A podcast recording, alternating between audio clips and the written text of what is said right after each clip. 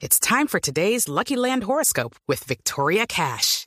Life's gotten mundane, so shake up the daily routine and be adventurous with a trip to Lucky Land. You know what they say. Your chance to win starts with a spin.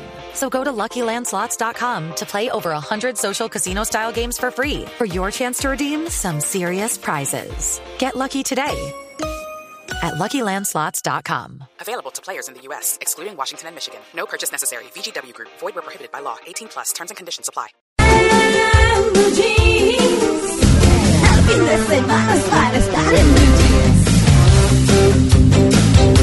Bueno, vamos a abordar nuestro tema del día que es fantástico porque ¿quién de nosotros no se ha enamorado?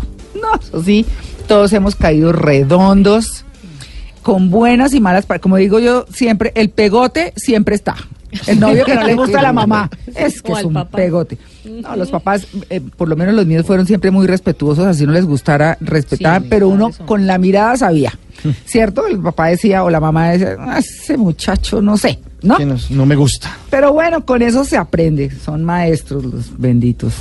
Bien, vamos a hablar justamente de eso, del amor en las distintas etapas de la vida. ¿Por qué? Porque uno dice que cuando está muy joven entonces es fogoso y cree que encontró, como decía Mauro hace un rato, está en la universidad y dice, no, es- con este sí, este fue. Bueno, en fin. Pero la vida le muestra a uno pasos distintos, le da lecciones distintas. Y de eso es que vamos a hablar porque uno mira como los comportamientos y demás, cómo se asume el amor según en la etapa de la vida en la que se esté, ¿cierto? Así que bueno, vamos a arrancar por presentar a nuestro invitado. Para mí es un gusto muy especial. No diga cuántos, doctor Palacios, pero hacía muchos años no nos veíamos, nos- ah, lo había entrevistado en otra cadena radial en la que trabajé. Y pues bueno, es un gusto tener al doctor Leonardo Palacios Sánchez, que es médico y cirujano, especialista en neurología y docien- docencia universitaria en la Universidad de París, profesor titular de neurología, fundador y director del curso Educando para la Felicidad de la Universidad del Rosario. Y una cosa que me parece muy importante, yo diría casi que la más, ¿no? Obviamente para efectos de mi interés de hoy en el programa, y es, eh, ay, espera que se me perdió. Eh, ¿Cómo se llama la materia? Ay, doctor Palacios, buenos días. Muy buenos días, María Clara, compañeros de mesa.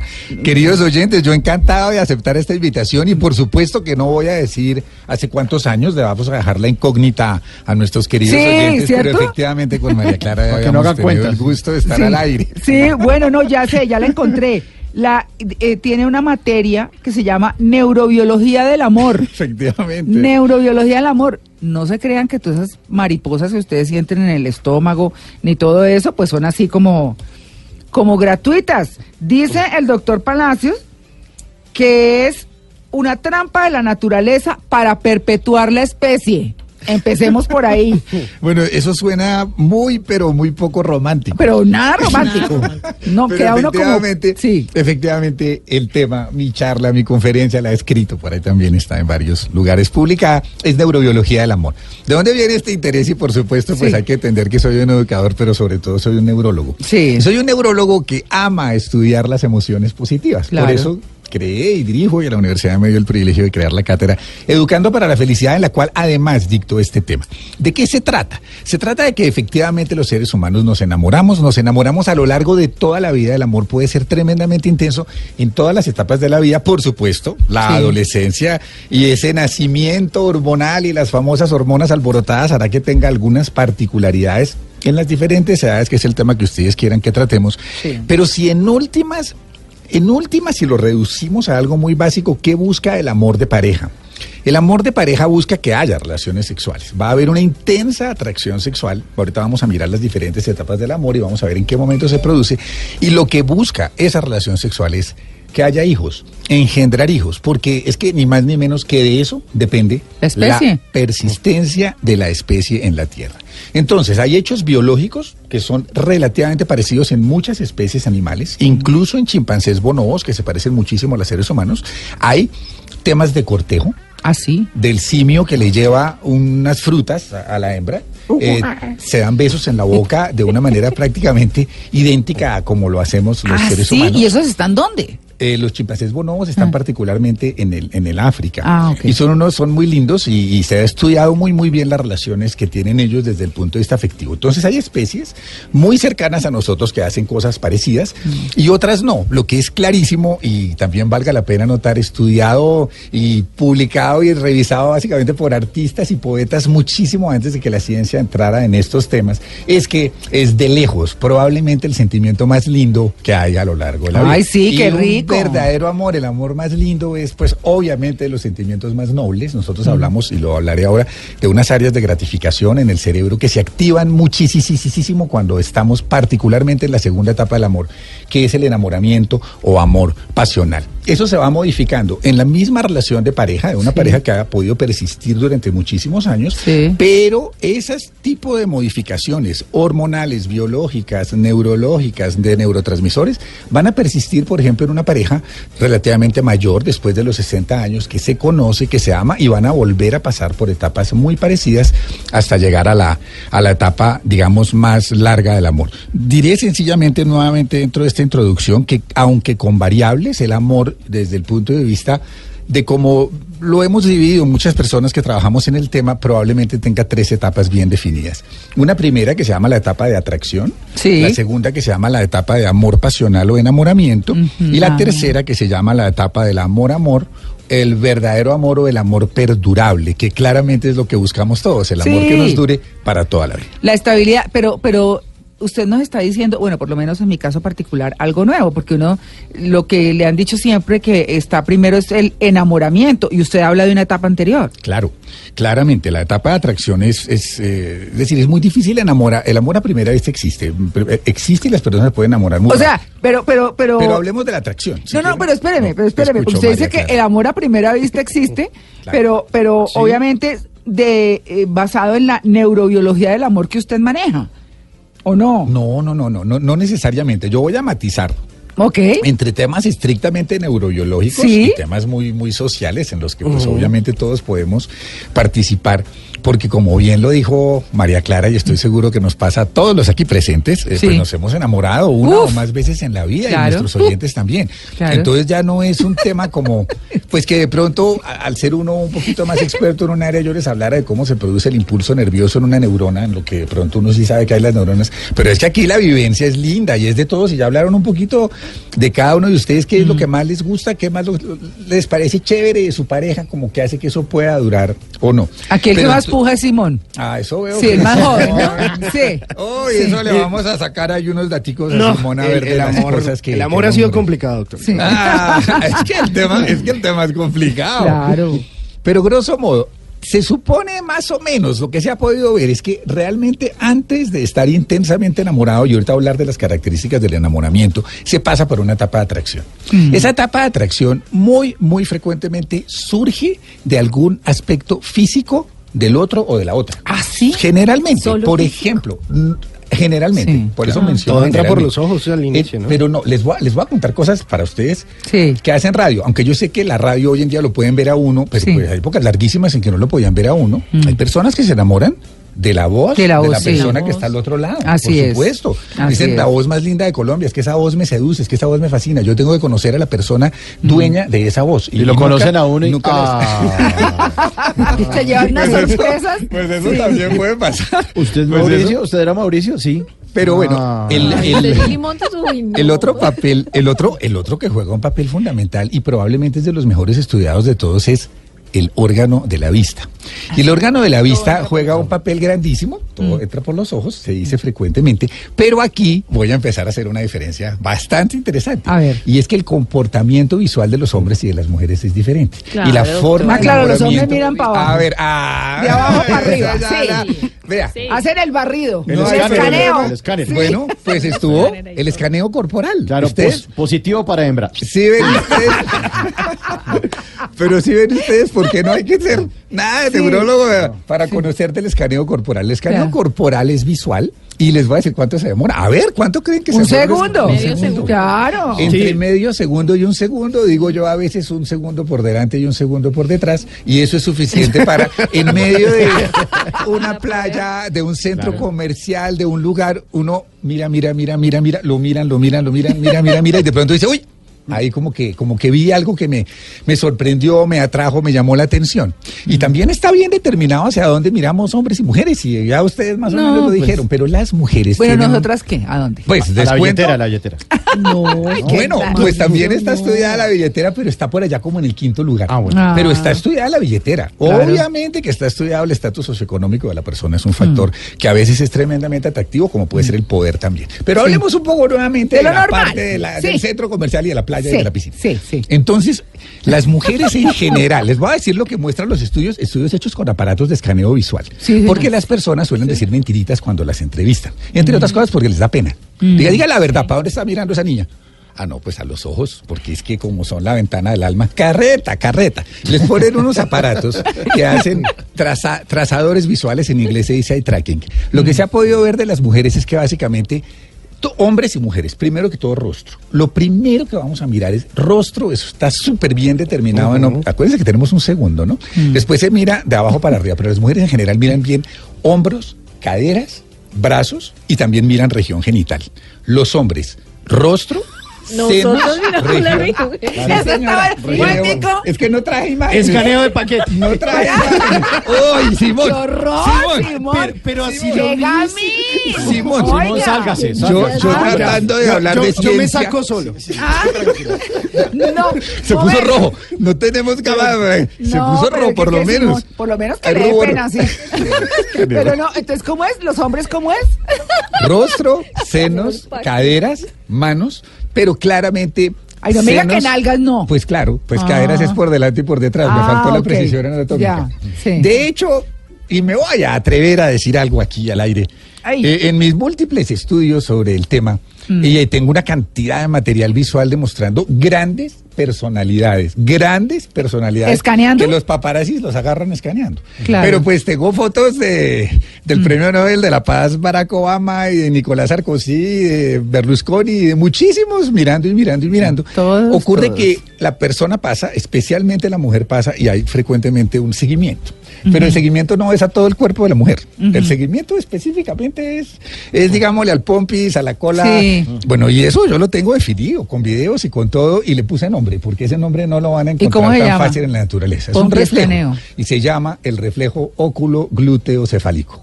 Eso ya lo tenemos No, no, no, no. claramente determinado. no, es- Óculo, glúteo, y ahí se voltea la cabecita, reflejo óculo glúteo cefálico. Entonces, la vista, la vista va a jugar un papel importantísimo.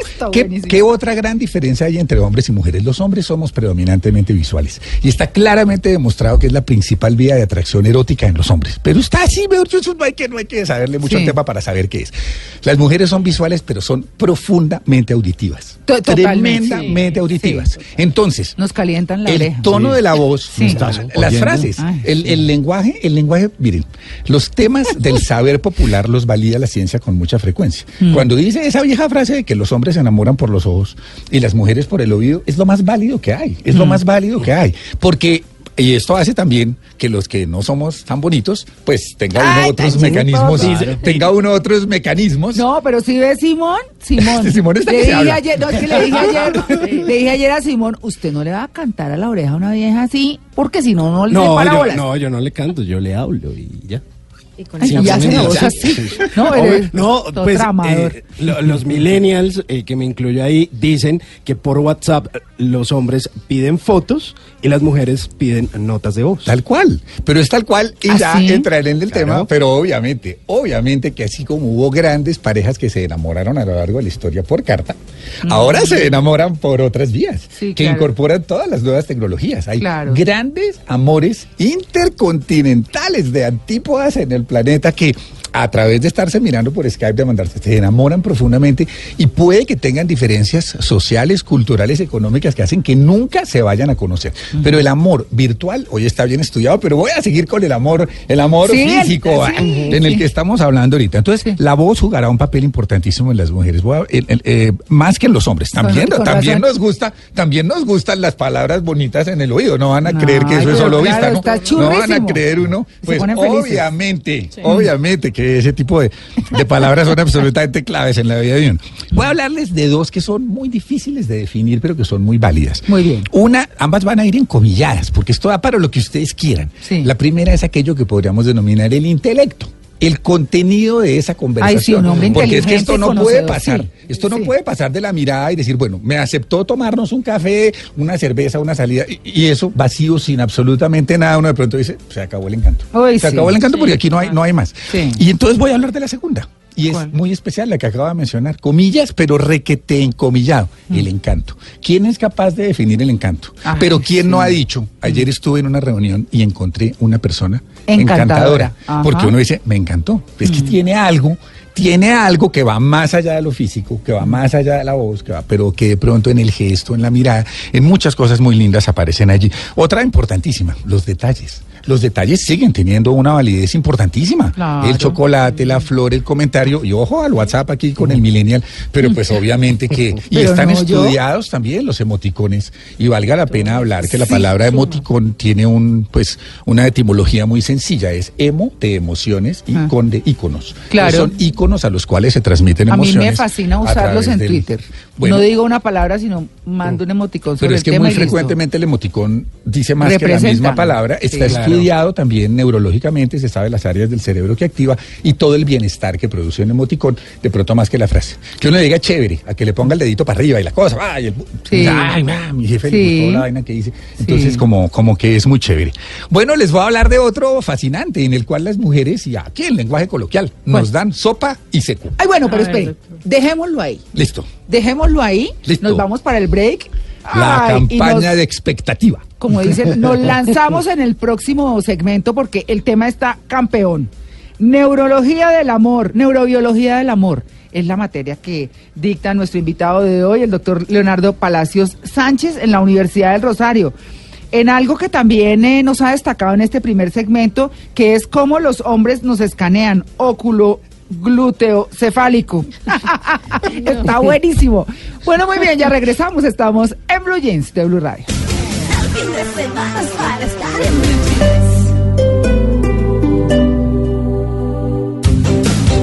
Bueno, muy bien, estamos hablando hoy del amor, del amor en las distintas etapas de la vida. De no me quedó en la cabeza el reflejo oculogluteocefálico. Para quienes están llegando, obviamente, en este momento la sintonía en Blue Jeans, estamos con el doctor Leonardo Palacios Sánchez, que, bueno, lo conocemos de hace muchos años y es experto en el tema y tiene para resumirles todo, una materia que se llama neurobiología del amor. Entonces nos explica cómo es que los hombres nos escanean, cómo es que las mujeres escaneamos, cómo es que sentimos, por qué y por qué el amor, porque el amor es una trampa de la naturaleza para perpetuar la especie. Mire, en poquiticas cosas queda uno como, ¿no? Capacidad de síntesis se llama No. eso. Ya el que llegó la cogió toda. Dios mío, pero bueno, ¿en qué, en qué quedamos, doctor? Quedamos en, en- estábamos todavía un poquito en esa etapa de la atracción. Faltaba un detalle sobre qué, qué más nos atrae y es importantísimo. Ah, y usted dijo que las decía mujeres que éramos las mujeres campeones, nos dan sí. sopa y seco. Pues se trata del olfato. Ah, sí. El olfato es muy importante, las mujeres lo tienen desarrollado entre 5 a 20 veces mejor que los hombres. La audición aproximadamente 5 veces mejor que nosotros también. O sea, hay diferencias muy, muy grandes entre biológicas y sociales y muchísimas cosas, pero grosso modo es mejor. ¿Qué ocurre? El olfato va a estar involucrado en cómo nos, nos sentimos a través del olfato, en aquello que llamamos el humor eh, que cada uno de nosotros produce, que en algunas oportunidades es extremadamente atractivo para el uno o para la otra. Ahí mucho más sí, que como cualquier huele la perfume. otra persona, Ah, no, sí, no, no, señor. pero Sí, mucho total. más que cualquier perfume. Sí. Podría uno preguntarse por qué y aparecen unas sustancias químicas que se llaman las feromonas. Sí. Las feromonas están perfectamente identificadas en animales hace más o menos unos 45 años y se identificaron en, en los seres humanos por primera vez a partir de 1986. Los producimos hombres y mujeres, no los percibimos, no es que digamos tan ricas tus feromonas hoy, eso no es no existe. Uy, qué buena feromona. Pero, pero evidentemente Buenos las días. ¿Dónde las producimos? En nuestras glándulas que se llaman apocrinas, que envían eh, al, aire, al aire cosas, entre ellas, pues obviamente las glándulas sudoríparas. También están en la orina, también están parcialmente en la saliva. Las de las mujeres tienen un nombre muy evocador, se llaman copulinas. Y las de Ah. los hombres se llaman androstenoles. Entonces todos nosotros las producimos. Las mujeres las producen de manera diferente de acuerdo al momento en el que están pasando por la etapa del ciclo eh, ovulatorio. Sí. En el momento que producen mayores copulinas es cuando están ovulando. Volvamos a la trampa del amor. Es cuando más nos vamos a sentir atraídos, cuando mayores probabilidades hay de contacto sexual y por lo tanto de engendrar hijos. Y miren que todo esto está súper bien estudiado. Pero bueno, sé que tenemos unas limitaciones de tiempo, mencionaré. Y precioso, precioso lo que hablaron hablaron ahorita de cine, tercera edad, Sí. adulto mayor y amor, eh, con el profesor Alonso Acuña Cañas, que ya no nos acompaña por lo menos en esta tierra. Trabajamos mucho este tema, urólogo, sexólogo, estuvimos en programas, en conferencias, y él acuñó mucho la palabra geri amor, el amor del adulto mayor que llega a ser muy intenso, muy profundo y muy bello, como lo muestran esas películas, novelas y parejas mayores que uno conoce. Además, porque no es tan pasional, ¿no? No, no, no, es completamente diferente y precisamente lo, lo resumo muy, muy brevemente. La etapa del despertar sexual hormonal furibundo, pues va a haber atracción y actividad sexual muy rápido, más frecuentemente ahora que antes.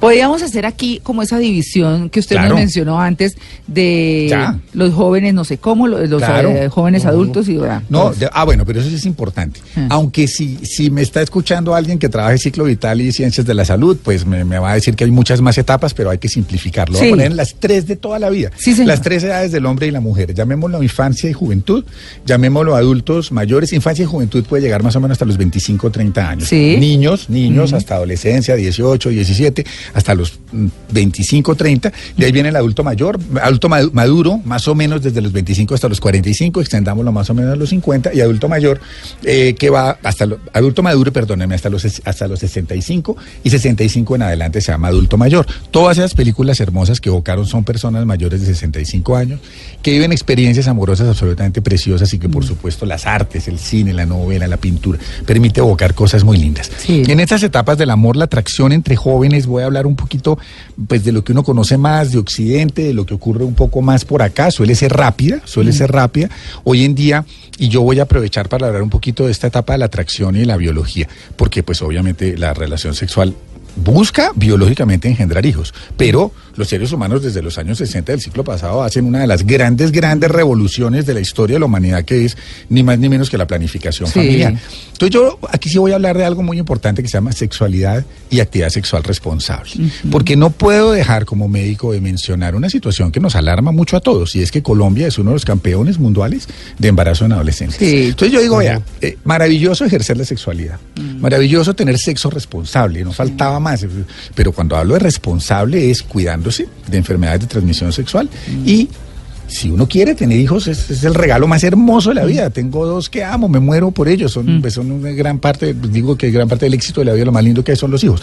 Pero ¿cuál es el mejor momento? Pues hay que pensarlo, eso hay que pensarlo. Hoy en día todo eso se puede planificar y bueno, me voy, me voy nuevamente a estos temas. Digamos que en personas que están entre los 25, 28 y vámonos hasta los 40, 45, pues esta relación suele ser un poquito más pensada. Suele ser un poquito más pensada. De pronto sí va a haber la atracción, de pronto pasan rápidamente a la actividad sexual. Ya hablamos en unos instantes de enamoramiento, pero digamos que hay un nivel también de madurez. Ya pasó ese brote hormonal tremendo, tremendo de la adolescencia, en el cual hay unos cambios enormes corporales físicos en que, por ejemplo, pues las niñas eran parecidas a compañeritos y no tenían senos y no tenían curvas, pero aparece eso que se llama la telarquia, aparece la menarquia, aparece el ciclo menstrual, el vello púbico, el vello axilar, el aumento de tamaño de pene y testículos en los hombres, los cambios de voz en hombres y mujeres y evidentemente aparecen las hormonas y la atracción tremenda. Entonces el, el adulto... eh, el- digamos, el joven que se acerca a ser adulto maduro y el adulto maduro suele tener una relación un poco más estable, un poco más, un poco más pensada, pero se atraen muchísimo. Hay personas solteras ah, de cualquier edad de la vida, pero las personas de 30, 40, 50, por supuesto, que se van a ver atraídos en reuniones, bares, festivales de, de cine. De lados. y, y van, y van a tener la oportunidad, digo, la más linda de la vida, que es la oportunidad de enamorarse. El adulto maduro, frecuentemente en el adulto maduro hay como dos posibilidades. Una persona que llegue a, perdón, el adulto mayor, que llegue a los 65, 70 y nunca haya tenido pareja, es poco probable. No, y sí. el amor de su vida, es muy poco probable. Pero puede haber otras que se ven mucho en estas películas. Eh, unos que lo mantuvieron toda la vida, pero eso lo voy a hablar al final, el amor perdurable, estoy en atracción. Y otros que perdieron ese amor de la vida por diferentes razones o porque murió la pareja y lo encuentran nuevamente y pasan por la etapa de atracción. Yo le quiero preguntar, ¿cuál es la característica fundamental de cada una de esas tres etapas que estamos hablando? La de los niños y jóvenes, digamos en la adolescencia, eh, ¿cuáles son las características de ese amor muy rápidamente? Y otro, el de esos adultos jóvenes y luego el de los adultos Maduros y mayores. Maduros y mayores, No, exacto. en, cortísimas palabras. Sí. En, el, en el jovencito adolescente enamorado hay muchísima atracción física. Ajá. Muchísima atracción física, intensa actividad sexual. Ok. Ah, Sí. Vamos a ponerlo corto. Claro. Vamos a ponerlo cortico. En el adulto. mm, Oiga, y por fortuna, doctor, hoy en día hay más apertura frente Ah, a la no, toda. sexualidad de los jóvenes. Ah, no, por supuesto. Porque es que eso por supuesto, fue... era un tabú. Sí. Era un tabú. Antes tremendo. era una aventura esa cosa. No, sí. no, no. Sí. En el adulto, en el adulto, digamos ya más grandecito y en el adulto mayor, mayor hay atracción con un poquito más, permítanme emplear esta palabra, intelectualidad, acercamiento, Sí, conversación y actividad sexual, Sí. no necesariamente buscando engendrar hijos. Ajá. Las parejas muy jóvenes que con matrimonio o sin matrimonio deciden llevar una vida juntos, frecuentemente, claro, que quieren tener hijos y formar una familia. Entonces, el amor busca ya no solo lo biológico, sino el deseo de los dos de, de tener hijos. Pues porque, porque es fundamental para, para comillas, y decir, "Bueno, en la vida tuve una familia. Y el adulto, el adulto maduro que encuentra una persona, va de- de- el mayor, el mayor, básicamente, Ah. 65 para adelante, Ya. que encuentra una persona cuando creyó que eso ya estaba chuleado y que no le iba a volver a pasar y le pasa, suele ser precioso. Claro. Es tremendamente intelectivo, eh, desprovisto o con mínima actividad sexual, pero viene un amor divino, que es, que es el amor de la Ay, compañía, la el silencio de la compañía, mirada a los sí. ojos, la mirada cómplice, la acogida de la mano. Ya, ya, ya llegaremos, porque el tiempo sé que se nos agota, pero cuando entremos, entremos a hablar un poco del, del amor perdurable y el amor, el amor de toda la vida, hay una frase divina cuyo autor desconozco, pero es que es verdaderamente divina. ¿Cuál es? Del, del adulto mayor, el hombre mayor que le dice a su pareja, le dice, cuando te toco las piernas, ya no siento nada. Pero cuando te duelen a ti, a mí me duelen más. Entonces uno dice, vea, eso es muy lindo. Y ha sido descrito con una palabra muy bonita que proviene del griego que se llama agape. El amor agape es el amor desprovisto de actividad sexual, pero provisto de una energía preciosa de acompañamiento. En momentos en que probablemente ambos estén enfermitos, que les duelan las caderas, que les duelan las articulaciones, pero es que se miran y se comprenden. Son los cómplices, el final de la vida. Que es cuando uno entiende lo difícil que es cuando ya se muere la pareja. No, eso es absolutamente ¿No? terrible, es catastrófico, Sí, es claro. catastrófico y eso hace también que frecuentemente el sobreviviente en algunas oportunidades no sobreviva mucho más. Exacto. Porque, comillas, se le bajan las defensas, pero es que aparece una palabra extraordinariamente rara, pero es así, se llama la psiconeuroinmunología, que hace que cuando estamos deprimidos, que cuando estamos despechados, que cuando estamos mal, comillas, se nos bajan las defensas, no nos protegemos bien frente a células malignas y aparece el cáncer, no nos protegemos bien a enfermedades infecciosas y según la edad en la que estemos, por eso dice uno, se fue y la viejita se lo llevó. Aguantó seis meses, aguantó Sí, año, eso pasa mucho. se- Al se lo año se llevó. lo llevó al Y es, es muy común y tiene, pues qué pena, pero yo siempre llevo, qué pena mi reduccionismo, pero llevo mucho a cosas biológicas. Eso se llama psiconeuroinmunología. Y bueno, continuamos, me dicen hacia qué etapa. No, bueno, eh, Profesor, eh, ¿el amor entre personas de distinta edad sí es posible? Claramente sí. ¿En El qué amor- rangos? El amor es divino, recuerden ¿Por qué ustedes hizo esa esa- pregunta, Simón? sí. no. ¿Quién los- Un arrocito en barra. La señora Buenísimo. esa, ¿cómo que la de 65 era la A de... Simón, Ah. sí, a Simón lo estamos analizando acá, oiga, el hombre abre la boca y tan. Vengan, voy a referirme a una cosa espectacular que es la Era las cuatro décadas, sí. griega y romana. Y aparece ese personaje extraordinario que se llama Ergos y que después en la, en la mitología griega, se- en la mitología latina se llamará Cupido. Pero es el ese gordito mofletudo que tiene alas Pero, y está idea. ciego, Pongámosle tiene los ojos vendados y lanza, miren esto fue hace 2500 años, y lanza comillas el flechazo de amor. El flechazo de amor al que le cae es que al que ¿no? esté mirando San Valentín, obispo de Terni, extraordinario. Pero siglo- lo pintan como siglo un XIII. angelito con una flecha chula. Ahora, ahora les, pues es que el tiempo no nos va a dar, pero No hasta escribí un artículo de San Valentín, obispo de Terni y el amor. Pero el amor es ciego. Realmente, ¿por qué los griegos decían esto? Porque él va con los ojos vendados, dispara su flecha para donde está mirando y clavó el flechazo de amor que lo seguimos empleando. Porque el amor no es solamente pasión, visión, óculo, glúteo, cefálico y sexo. Existe el amor intelectivo, existe el amor intelectivo Obviamente la pasión, la energía, vitalidad sexual de las personas cambia a lo largo de la vida como cambia la vitalidad misma, la fuerza para, para subir al cerro de Monserrate no va a ser la misma a los 20 años que a los 60. No, seguro. Pero el amor puede llegar a ser auténtico, puede llegar a ser fenomenal. Hace poquitico, poquitico estaba escuchando la radio que me encanta y estaban hablando de que Shakira estaba cumpliendo 42 años Sí. y su esposo Piqué estaba cumpliendo 32. 32. Entonces uno ve ahí hay 10 años de diferencia que no es lo más común en mujer-hombre, es Sí. mucho más común en hombre-mujer. Sí. Y ocurre y ocurre mucho. A veces exitosamente, a veces no, pero cambia, cambia muchísimo. Pero que se puede dar el amor entre personas de diferentes edades, por supuesto que sí. Y el tiempo no nos dará, pero algún día podremos hablar si se pueden tener dos o más amores al tiempo. Ay, eso- Pero estamos hablando de las etapas del amor, entonces Dios estábamos en la mío. atracción y ustedes dirán. Me interesa Bueno, el dato. porque sí, yo solo, yo solo quiero eh, cerrar con eso. ¿Por qué eh, nota uno en algunas personas, y tenemos un minuto, ¿por qué nota uno que los hombres, sobre todo, arribita de los 60, tienen una, una relación de pareja y muchas veces es más como por no quedarse solos que realmente porque estén totalmente convencidos y les da pereza recomenzar una relación. Si no les está funcionando tanta es, tanto esta o no están tan enamorados, dicen, ay, no es más el desgaste de volverse a acoplar a otra persona que, que seguir con, esta. Entonces se Pues- quedan ahí, me parece terrible. Pues ¿no? como estamos en las palabras raras y en enseñarles cosas que no sé si hayan escuchado antes o no, a ella puede aplicar algo que se llama la amistad erótica. Ah. Entonces son personas que pueden tener hombres o mujeres, un- una amiga, un amigo. No hay el verdadero amor. Si llega a haber verdadero amor, esas personas no, no van a sentir eso hacia el otro, que es por no quedarme solo. Realmente sienten la necesidad de estar con el otro y van a buscar el momento y el momentico de mandarle el mensaje lindo y el detalle y de compartir. Mm. Pero la amistad erótica puede ser una especie de acuerdo en que no necesariamente hay fidelidad, no necesariamente hay fidelidad, pero necesitan estar juntos y necesitan y quieren Pero tener si la otra persona sexual. sí está muy enamorada. Si la otra persona está muy enamorada, está Grave. haciendo muy mal Mm. la persona que está, comillas, jugando con sus sentimientos. Y ahí sí, pues ya se me Mm. Complejo. sale el no Sí. neurólogo, sino el ser humano y no estoy de acuerdo. Bueno, no hablamos del beso ¡Oh! El beso. y estamos sobre el tiempo, pero El- un resumencito así a toda. El beso. El beso entre los seres humanos se considera una de las más importantes vínculos que existen y hay, bueno, como es dos segundos, dos tipos de besos. El beso de contacto en la mejilla que se llama ósculo y que puede ser una o varias veces y que permite contacto físico, olfato, feromonas y a veces un besito en la mejilla y dicen, uy, aquí hubo algo. Y bueno, el beso en la boca. El beso en la boca, el beso pasional de ojo cerrado, cabeza volteada, abrazo, contacto físico muy, muy intenso, es tremendamente erótico.